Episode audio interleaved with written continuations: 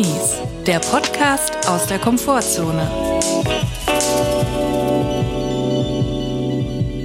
Hallo und herzlich willkommen zu einer neuen Folge Drinis. Wir hoffen, es geht euch gut und wenn nicht, ist auch okay. So ist es. Und Julia, ich hoffe, also man kann ja jetzt mal offen sprechen, gerade sind vor unserer Haustür die, die Bulldozer angerollt, die Bagger, Riesenbaustelle und ich hoffe jetzt für uns, dass wir hier nicht zwangsgeräumt werden. Es wirkt so wissen, als wäre jetzt gerade hier Apokalypse. Ja, es ist ein bisschen so wie bei mir gerade bei Sims. Da gibt's ja jetzt das ähm, Vermieter-Update. Man kann quasi vermieten und Mieterin sein. Ganz ehrlich, wenn du meine Vermieterin wärst, das wäre wirklich eine Apokalypse. Ich mache da alles platt mit dem Bulldozer und baue da schön einen Mehrfamilienbunker rein, wo ich so maxi gewinnmaximierend arbeite ich.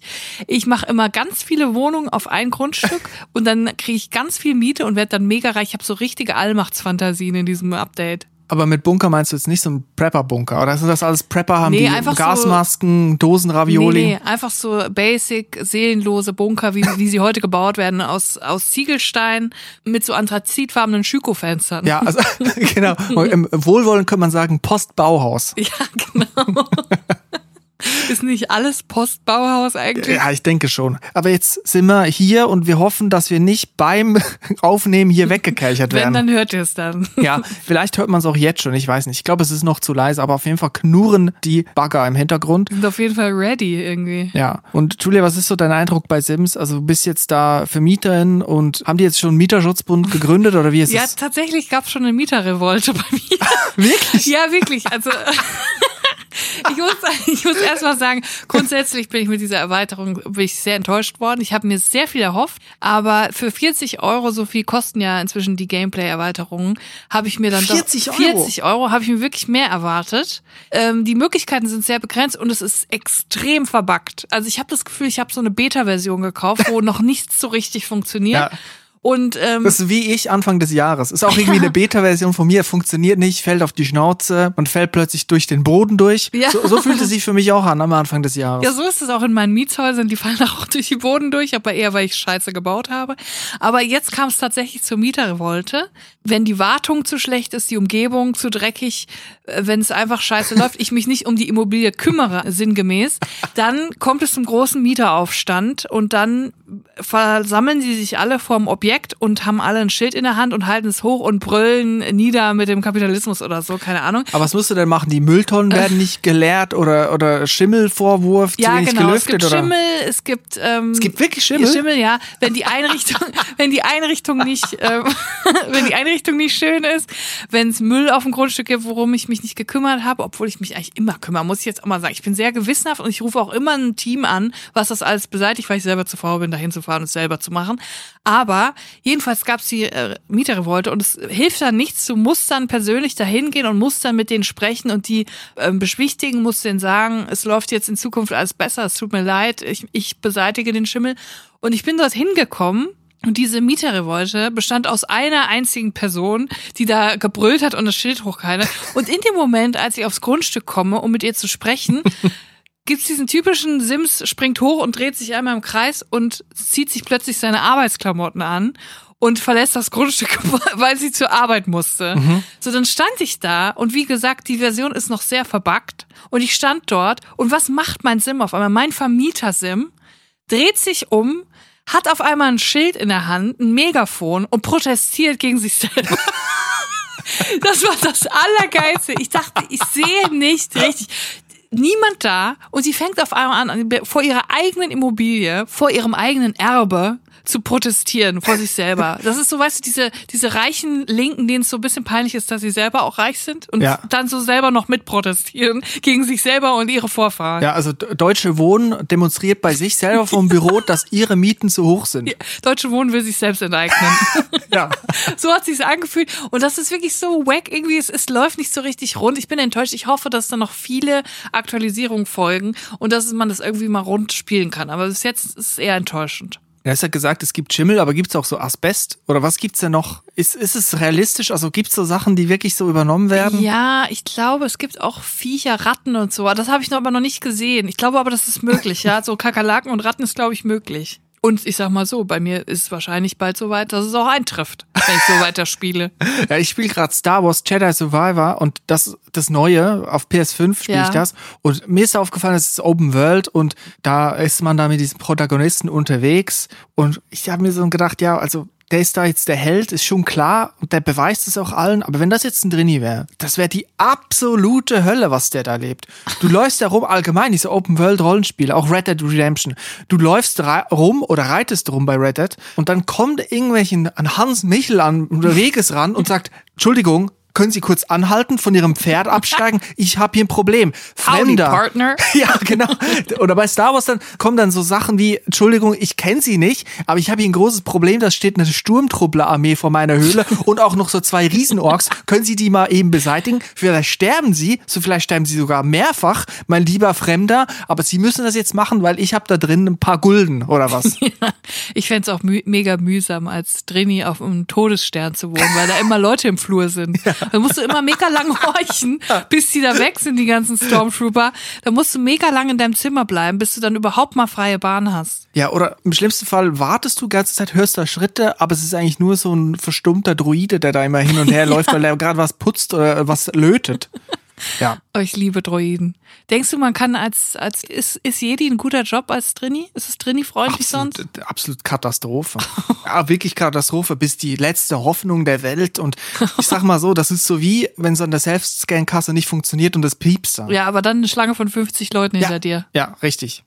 und was mir aufgefallen ist, also die Leute stehen da am Wegesrand und es ist noch nicht mal Smalltalk, so, hi, wie geht's? So, es ist nicht dieser Bushaltestellen-Talk, wo dann irgendwie so Fetzen hingeworfen werden, wo die Leute dann sagen, ja, ist heute aber auch regnet, ne? Ja. Ist jetzt auch schon wieder später dunkel. Kalt ist geworden. ist direkt immer alles so ernst. Und ich muss sagen, ich bin nicht unbedingt ein Gegner von Smalltalk. Smalltalk kann auch die Wogen glätten, kann peinliche Stille verhindern. Schlimm finde ich, wenn die Leute all in gehen und sagen, kannst du mal eben die zwei Orks beseitigen und die Sturmtruppler-Armee. Also, das gibt's ja auch, Leute, die an der Bushaltestelle komplett die ihre Lebensgeschichte runterrattern. Das ist ja dann schon schwierig zu handeln. Ja, und als Drini sagt man ja auch nicht nein. Also man entsorgt dann halt die zwei Orks und die ganze Armee, obwohl man gar nicht will, aber man ist halt einfach freundlich und traut sich auch nicht so richtig, dann Nein zu sagen. Und, und wenn man Nein sagt, wenn man sagt, kein Bock auf deine zwei Orks beseitigen, dann bleibt bis zum Ende so ein riesen Fragezeichen auf der Map von dieser Sidequest. Also aufdringlicher geht's eigentlich gar nicht. Jetzt, jetzt muss ich aber sagen, wichtig ist ja auch, dass wir den Leuten helfen und dieses Fragezeichen auf der Map ist ja ein Reminder, eine Erinnerung, da hast du noch was zu tun. Vergiss das nicht, diese Sidequest ist wichtig, dass du diesem Dorfbewohner da seine zwei Gulden aus, aus der Höhle retten kannst, wo Ja. noch zwei Orks davor stehen. Und etwa so ist ja auch unsere Rubrik die freundliche Erinnerung. Oh ja. Da haben wir eine wichtige Meldung zu machen. Thomas ist an uns herangetreten und hier muss Thomas jetzt mal freundlich erinnert werden.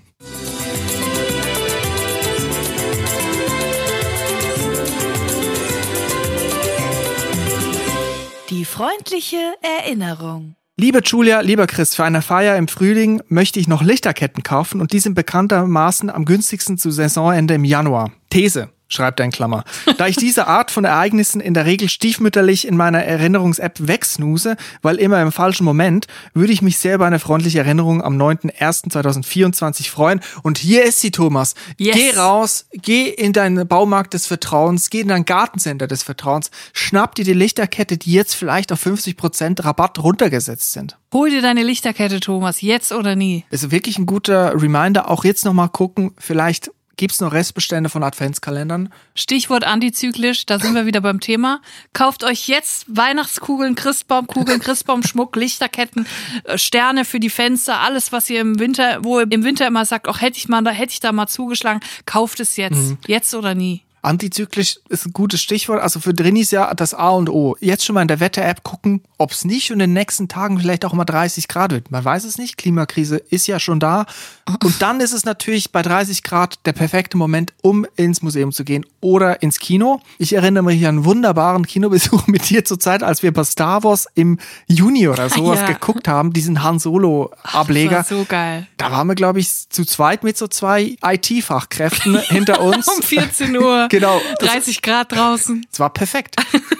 Das war richtig schön, da konnte man mit kurzer Hose ins Kino. Und dann noch schön die Beine vorne hoch machen bei diesen Deluxe-Sesseln, nach hinten gleiten lassen und genießen. Und so ein 4 Kilo Eimer Popcorn dabei. noch, noch nie habe ich die zwei Liter Cola so schnell unten gehabt wie damals.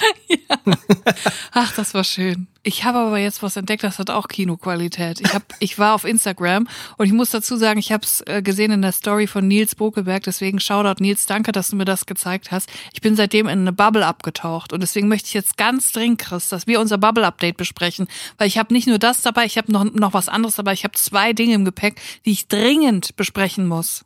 Alles klar? Ab dafür. Bubble Update. Und zwar hat mich Nils darauf gebracht, es gibt einen Instagram-Kanal von jemandem, der heißt, ich weiß nicht, wie man es ausspricht, aber ich glaube Chotutu-Fan, Chotutu-Fan, C-H-O-T-U-T-U-F-A-N.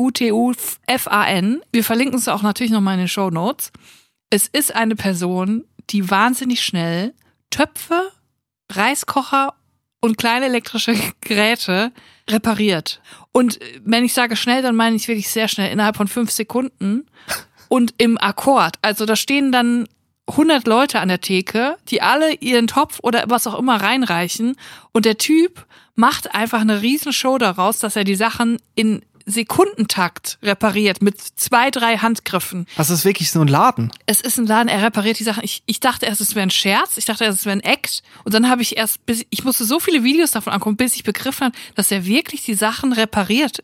Ich dachte, der nimmt ihn in die Hand, so wie Salt Bay, macht dann irgendwie so drei ähm, theatralische Bewegungen und tut so, als würde er irgendwie zaubern oder so. Aber der repariert das und zwar in einer Geschwindigkeit, dass ich so fasziniert davon bin, ich will nie mehr aufhören, diese Videos zu gucken. Aber was repariert der am Topf? Der hämmert die oder was, wenn die ein Griff abgefallen? Ja, oder? alles mögliche. Der hämmert die, dann ersetzt er da ein Gummi und aber das alles, also wirklich in, innerhalb von 2,4 Sekunden pro Topf. So Mhm. musst du dir das vorstellen. Der hämmert das glatt, die Oberfläche neu, der, der repariert einen Deckel vom Topf, vom Schnellkochtopf, der macht das Gummi neu, der verbiegt Mhm. Sachen, ein Kabel, äh, Elektronik. Ich kann dir das gar nicht beschreiben. Du musst es selber gesehen haben. Chotutu-Fan. Es ist einfach nur der helle Wahnsinn. Aber das ist jetzt nicht unbedingt was zum Runterkommen, das ist eher sich um zu hoch zu pushen, oder? Das ist, um hochzupuschen und sich daran zu erinnern, dass man vielleicht doch nochmal lernen sollte, wie man Sachen repariert. Also es ist wirklich auch ein bisschen motivierend, das zu sehen, wie, wie sowas funktionieren kann. Mag sowieso Sachen selber reparieren, weil man dann in der Regel weniger Kontakt mit HandwerkerInnen hat, die man in die Wohnung reinlassen muss. Es gibt ja auf YouTube so viele Anleitungen, wo man was lernen kann. Und vielleicht ist ja, vielleicht ist ja da auch was dabei. Vielleicht in einem Jahr, wenn ich sie übe, vielleicht bin ich dann auch sehr schnell im Töpfe ja, reparieren. oder vielleicht in 10 bis 12 Jahren, sagen wir mal so. es ist aber nicht das einzige Bubble-Update, was ich mitgebracht habe. Ich habe noch was anderes gefunden. Und zwar hat uns Hörerin Hanna hat uns eine E-Mail geschickt und uns drauf gebracht. Und ich habe mir, ich habe da mal reingeschaut und ich muss sagen, es ist tatsächlich eine Bubble-Update würdige Bubble, in die ich da abgerutscht bin. Und wir im wahrsten Sinne des Wortes abgerutscht, eine Etage tiefer gerutscht, denn es gibt eine TikTokerin, die heißt Kayla und die hat einen Channel, in dem sie zeigt, wie sie eigenständig auf eigene Faust, offensichtlich auch alleine, ein komplettes unterirdisches Tunnelsystem unter ihrem Haus baut. Und zwar nicht so stümpermäßig, wie wir das machen würden jetzt mit einer, mit einer Schaufel, sondern wirklich komplett professionell. Die hat sogar eine, weißt du, so eine, so eine Lore, wie in, durch die Mine fährt. So einen kleinen Wagen, der den Schutt holt und so. Wahnsinn. Der helle Wahnsinn. Die zeigt das Schritt für Schritt. Die kann unglaublich viel. Also wirklich professionellst macht die das. Ich muss sagen, ich bin jetzt noch nicht an dem Punkt angekommen, wo ich, äh, wo ich gesehen habe oder verstanden habe, warum sie das macht. Und ich, wei- ich weiß auch nicht so richtig, ob ich es wissen will. Aber wie sie es macht, ist hochfaszinierend. Und der Channel heißt Engineer.everything. Aber das Gefühl habe ich auch bei so Leuten, die dann im Wald irgendwie äh, mit einem Stein und einem, Ho Stück Holz ein Feuer machen. Da will ich auch nicht genau wissen, warum sie das genau können und warum sie es so oft machen. Ja, und vor allem, was da nicht nur für eine Zeit, auch eine Energie und Geld reinfließt. Also die macht so das so professionell, die mauert da unten wirklich Wege, Mauern zieht die hoch. Sie ist, hat so tief gegraben, dass sie an, ans Grundwasser gekommen ist und an einen, an einen Brunnen plötzlich geraten Aber ist das nicht saugefährlich? Saugefährlich hat das dann, musst du dann selber eine Pumpe installieren, die das Wasser abpumpt und das Ganze wieder trocken legt. Was macht das ist da der unten? helle Was Wahnsinn, soll das? was da passiert. Und dann hat sie, kennst du diese kleinen elektrischen, ich weiß gar nicht, wie das heißt, kleine elektrische Autos mit einer Ladefläche, die von selber fahren, hin und her fahren können. Das hat sie dann quasi benutzt. Und der fährt jetzt immer in diesem Tunnelgang entlang, hin und her und fährt den Schutt von selber raus. Das ist einfach so insane. Und das ist so faszinierend, weil die einfach alles kann. Die kann schweißen, die kann mauern, die kann abpumpen, die kann alles. Aber wo, also hat sie zu wenig Platz im Keller für die Gefriertruhe oder für einen Getränkekühlschrank? Will sie, was, ich will sie einen. Hobbyraum? Es Oder was, was, was will sie da unten? Ich weiß nicht warum. Es ist wohl auch ein Riesenmysterium, weil ich habe gelesen, sie wohnt anscheinend in einer Wohnanlage in, in den USA, in der es sehr schwierig ist, überhaupt eine Genehmigung dafür zu bekommen, überhaupt einen Busch zu pflanzen oder so. Und dort Mhm. baut sie eine Riesenanlage unterirdisch unter ihrem Haus. Man weiß nicht so richtig, wie ist das möglich, wie geht das.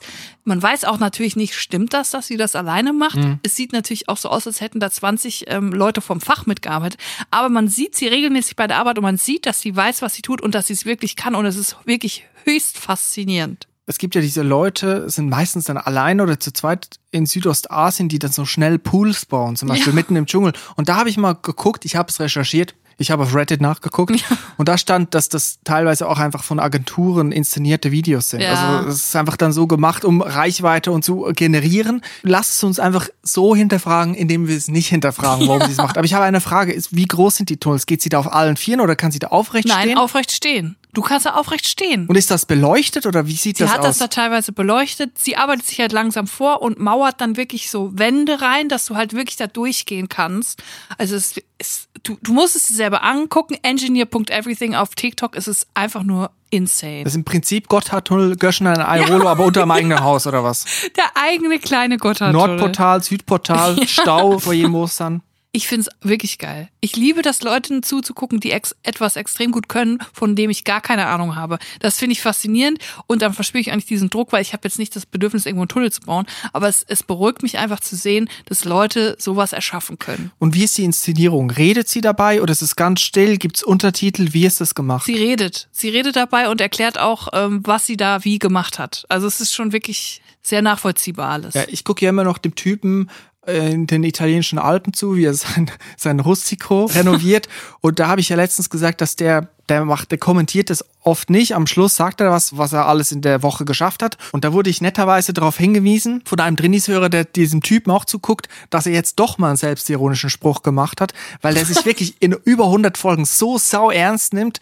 Also, das auch bewundernswert ist. Oh nee, das kann ich nicht ertragen, wenn jemand sich dann so ernst nimmt. Ja, aber sie nimmt sich ja wahrscheinlich auch ernst, die Tunnelbauerin. Ja, ich weiß noch nicht so richtig, was bei ihr abgeht. Da muss ich vielleicht noch ein bisschen mehr Stunden das ähm, konsumieren, bevor ich das verstehe. Aber es ist auf, es ist allemal faszinierend. Das kann man festhalten. Lass uns einfach darauf einigen, wir drücken uns alle die Daumen, dass das keine Verschwörungstheoretikerin ist oder keine Prepperin, dass wir Ja. einfach das weiter zugucken können. ja. Ich, ich habe auch was in der letzten Zeit geguckt, on and off. Es hat mich immer wieder reingezogen, es wurde mir immer wieder vorgeschlagen. Und zwar habe ich das gesehen in Instagram Reels.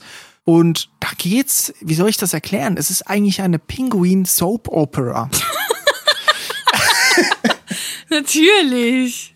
Also es ist animiert, es sind jetzt keine echten Pinguine, es sind animiert und das heißt, ich kann mal den Namen sagen, ich weiß auch nicht, wie man es ausspricht. Goidelify, Go, Godelify. Go, Ich liebe unsere Bubbles. Ja, also ich, ich verlinke das und das haben bestimmt auch schon mal andere Leute gesehen, weil mir wurde das immer mal wieder vorgeschlagen vom Algorithmus, der mir das serviert hat und gesagt, guck dir das mal an, das ist was Verstörendes, das ist was für dich. Das passt zu dir. Aber dann hast du doch einiges richtig gemacht, wenn dir sowas vorgeschlagen ja, wird. es gefällt mir sehr gut. Und da gibt's verschiedene Figuren. Und diese Videos sind sehr kurz, diese Reels. Es geht eigentlich im Prinzip in jedem Reel um eine Figur. Und es gibt auch eine Geschichte. Und am Anfang, ich weiß auch gar nicht, wo das herkommt. Ich glaube, es hat irgendwie mit einem Computerspiel zu tun, das vielleicht die Person gemacht hat, die auch diese Videos macht. Ich habe keine Ahnung. Manchmal muss man die Geheimnisse auch nicht unbedingt lüften. Auf jeden Fall, als ich das das erste Mal gesehen habe, ging es um eine Figur, die hieß Mr. Penguin. Und der ist halt einfach depressed. ähm, da heißt es immer, Mr. Penguin ist depressed und dann Ja. wird in eine Szene geschnitten, wo er gerade ist. Da steht er vielleicht mal auf dem Boot und dann fragt der Typ, der das Boot steuert, Mr. Penguin, du siehst so traurig aus, was ist los? Und dann ist er halt so sehr nihilistisch unterwegs und die ganze, das ganze Gewicht, die ganze Trauer der Welt lastet auf seinen Schultern. Also ist sehr lustig, weil es natürlich so Ja. animierte Pinguine sind. Das ist so ein, das ist ein schöner Also mich Kontrast. hat's Pinguine Depression, das sind eigentlich meine Themen. Ja, genau.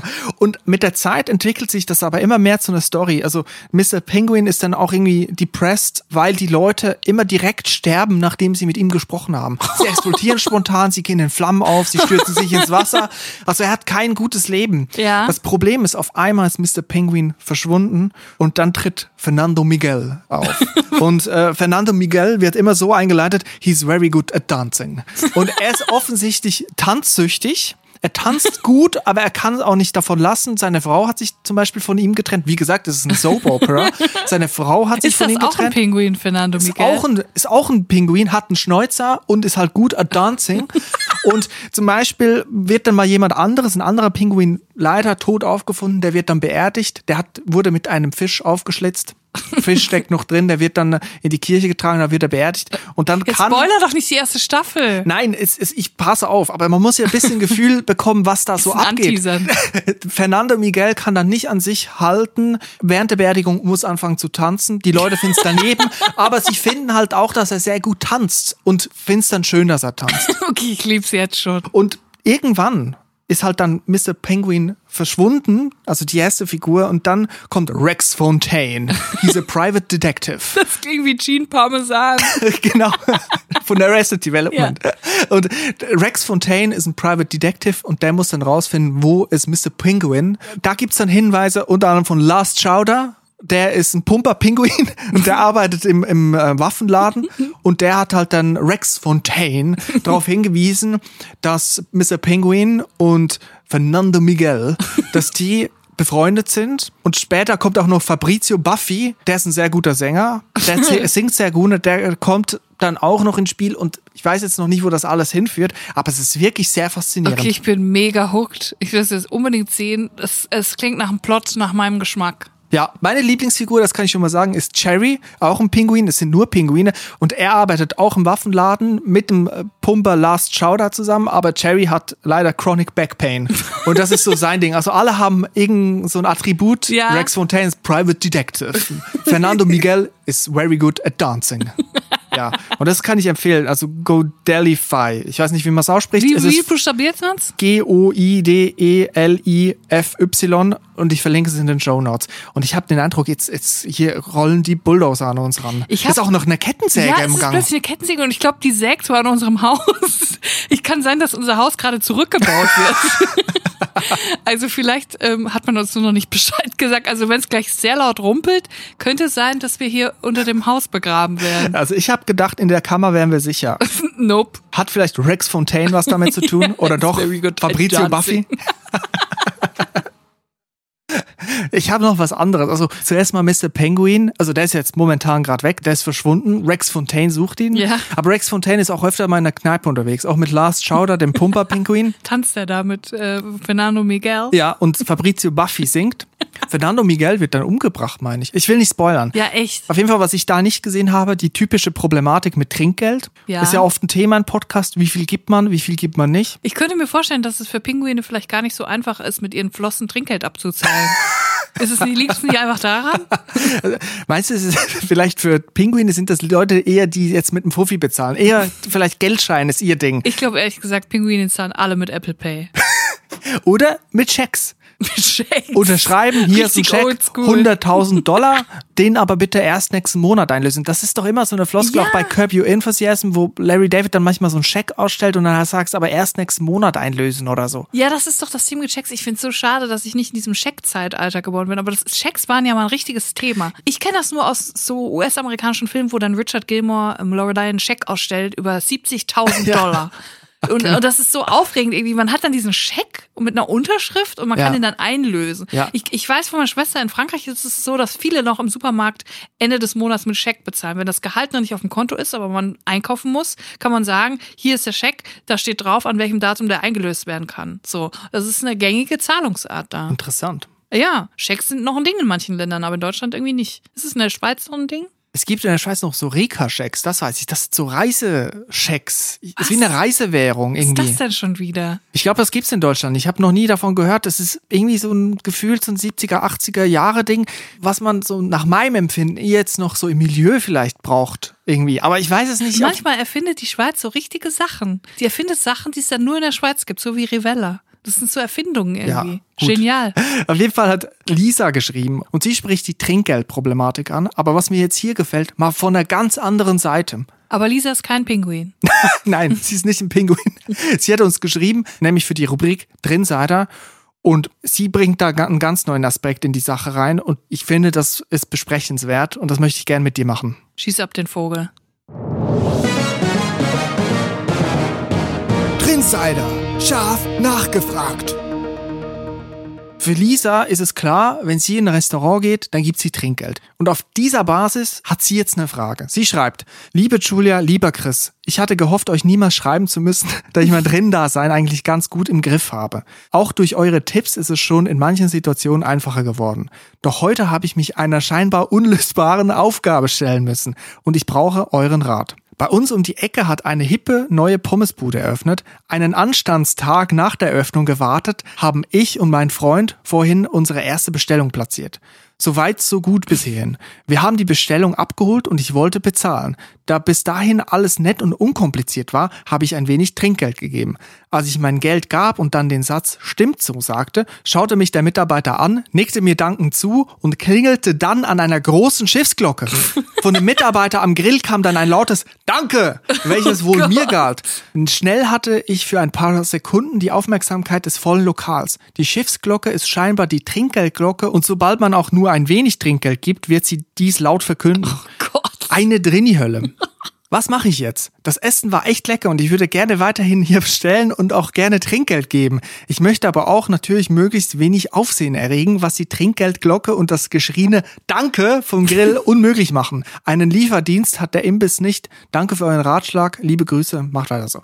Ja, also Lisa, das ist jetzt natürlich, das bringt das Problem der Drinis auf, wirklich auf die Palme. Bei mir im Kopf schreit's direkt wieder Gilmore Girls. Ich komme zurück zu einer Folge. Es gibt eine Folge, in der alte historische Kirchenglocken wieder installiert werden im Gedenken an jemanden, der gestorben ist, der sich das als letzten Willen gewünscht hat.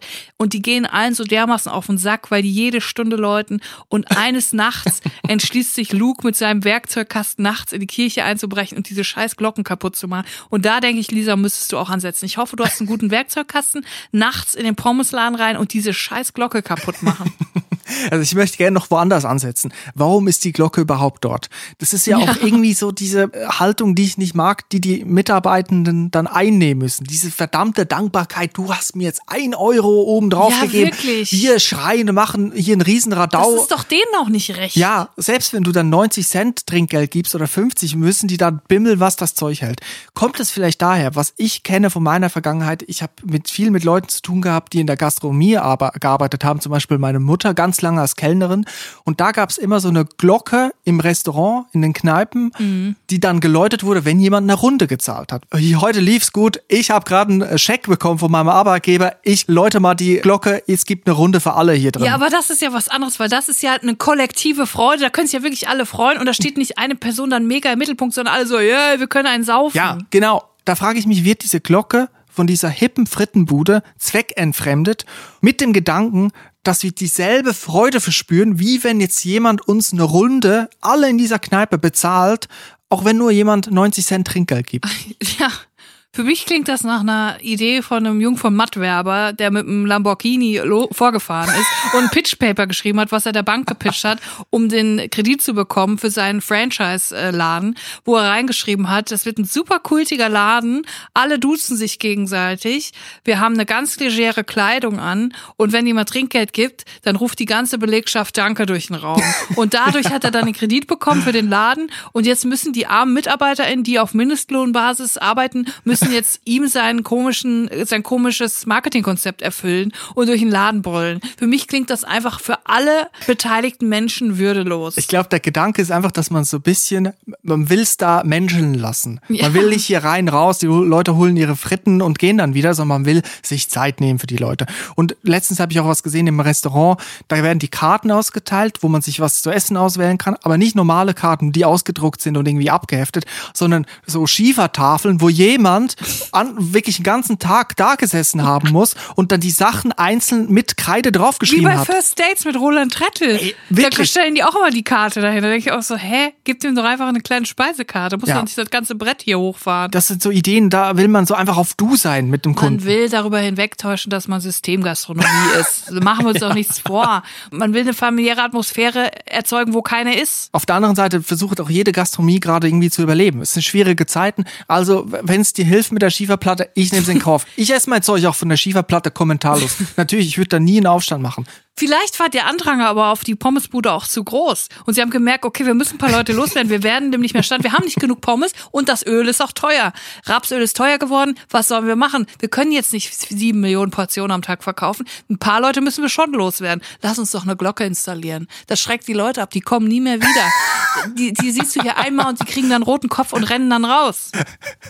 Ja, ich weiß aber auch überhaupt nicht, was wir jetzt Lisa raten können. Also reinkommen. Ich glaube, man muss heimlich Trinkgeld geben. Das Trinkgeld so geben, dass es niemand sieht. Das mache ich auch manchmal gern, wenn jemand da so ein, äh, so ein Schwein oder so aufgestellt hat, dass dann in dem Moment, wo die Person vielleicht eine Tüte nimmt oder irgendwas einpackt, dass man dann das Trinkgeld platziert, dass man, dass die Person auch nicht in die, in die Position kommt, dass sie sich dann plötzlich demütig bedanken muss, sondern heimlich zustecken. So wie meine Oma es früher bei mir gemacht hat. Die hat mir heimlich immer, wenn ich gegangen bin, hat die mir einfach was in Ausschnitt gesteckt. In, In den BH, in den BH hat sie mir einen 5-Euro-Schein ja, aber das bitte nicht machen. Also Na, bei Leuten in der Gastronomie nicht Leuten jetzt in den Ausschnitt Geld reinstecken. Bitte nicht.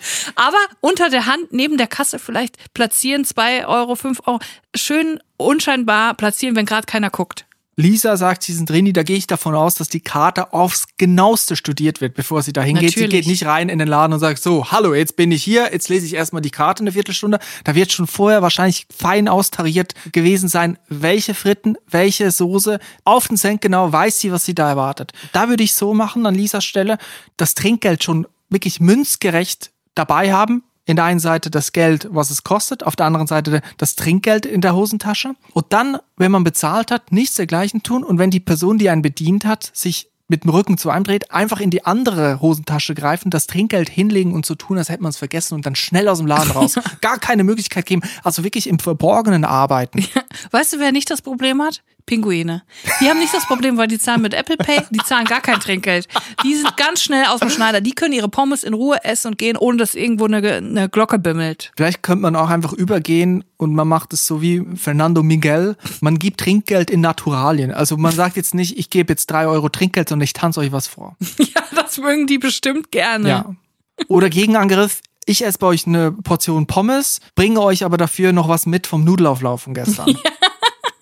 Einfach einen Warentausch in der Pommesbude machen. Ja, das, wär, das ist natürlich Quatsch. Das will ja niemand. Man braucht am Ende des Monats Geld. Und Pommes. Ja. Ich würde sagen, wir haben jetzt ähm, mehrere Lösungsansätze Lisa geliefert. Jetzt muss ich sagen, Lisa, mach was draus. Da kann gar nicht schief gehen. Kann gar nicht schief gehen. Ich habe auch noch einen Drinsider dabei in der Tasche und zwar von Johann aus Jena. Johann aus Jena hat geschrieben, liebe Julia, lieber Chris, ich bin Johann aus Jena. Ich finde, das klingt so gut. Und benötige eure Hilfe in einer äußerst verzwickten Drinsider-Frage.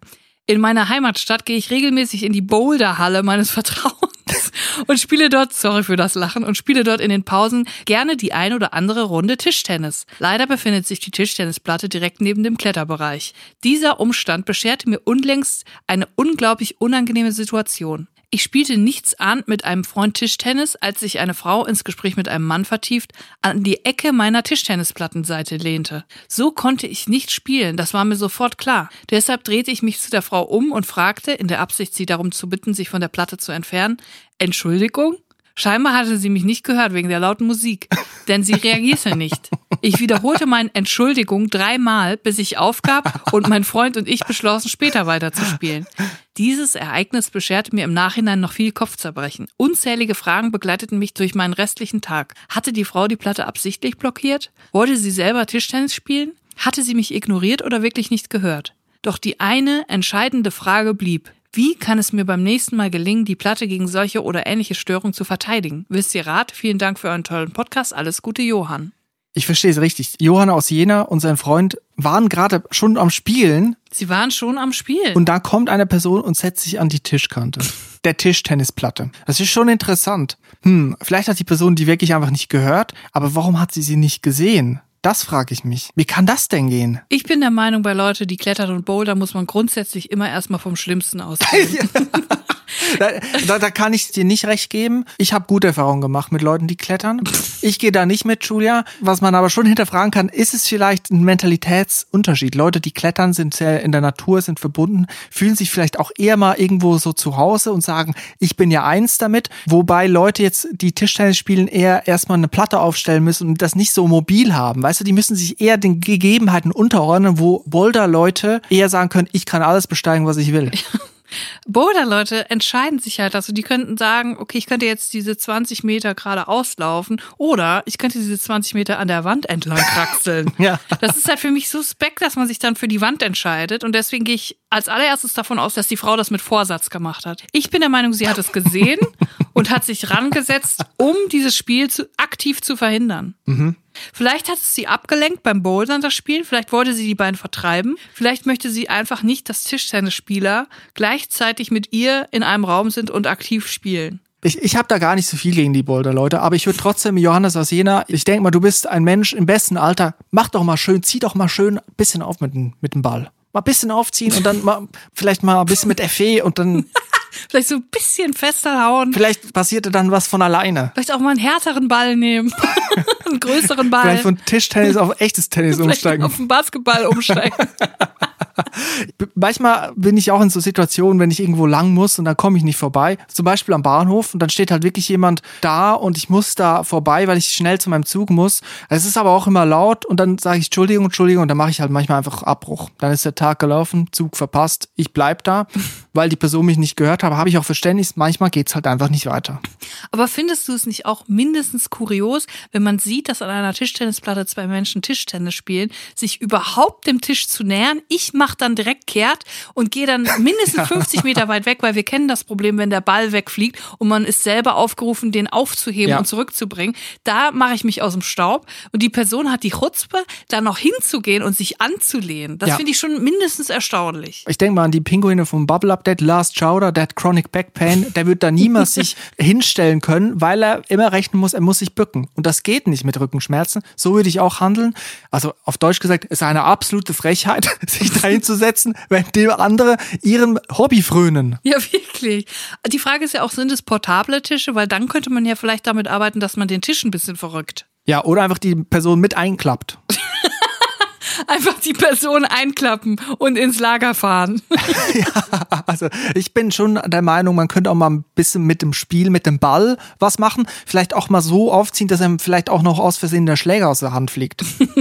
Vielleicht war die Person ja auch noch gesichert und war noch am Seil. Dann könnte man auch auf der anderen Seite vom Seil hochziehen, dass die Person in die Luft geht und sie dann so einen Meter über dem Tischtennis, ähm, über der Tischtennisplatte festmachen, dass sie dann weiter oben hängt. Es wird ihr bestimmt auch nichts ausmachen und für euch wäre es dann praktischer, ihr könntet weiterspielen. Ich glaube, die mit dem Seil, das ist so die Reinhold Messner Abteilung. Ich glaube, die Boulder-Leute sind die ohne so, die, Seil. sind, das die, die, werden, die machen so den Kick ohne Seil. So ein- in einen Meter Höhe. ja, in einem Meter Höhe den Kick, alles oder gar nichts.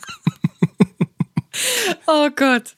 Also, Johann, das ist wahrscheinlich jetzt die Lösung. Mal ein bisschen mit Schmackes, würde ich sagen. Mal mit Schmackes. Und sonst muss man sagen, vielleicht ist auch da, das einfach die erste Drinseiterfrage, die wir nicht beantworten können. Und vielleicht ist das die Stelle, wo du jetzt sagen musst, Johann, ich lege den Schläger nieder.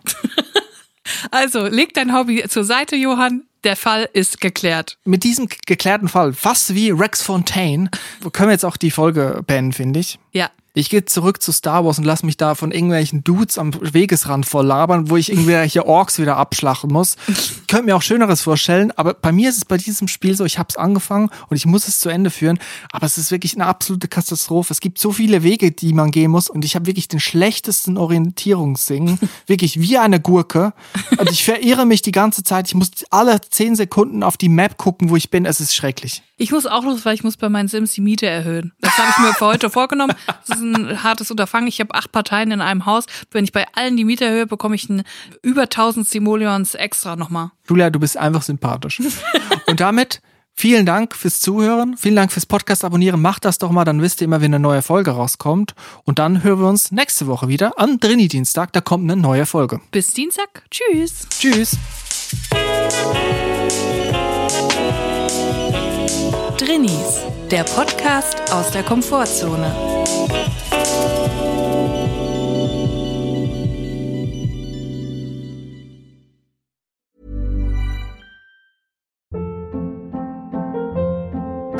Hold up. What was that? Boring. No flavor. That was as bad as those leftovers you ate all week. Kiki Palmer here, and it's time to say hello to something fresh and guilt free. Hello, Fresh. Jazz up dinner with pecan crusted chicken or garlic butter shrimp scampi. Now that's music to my mouth. Hello Fresh. Let's get this dinner party started. Discover all the delicious possibilities at hellofresh.com.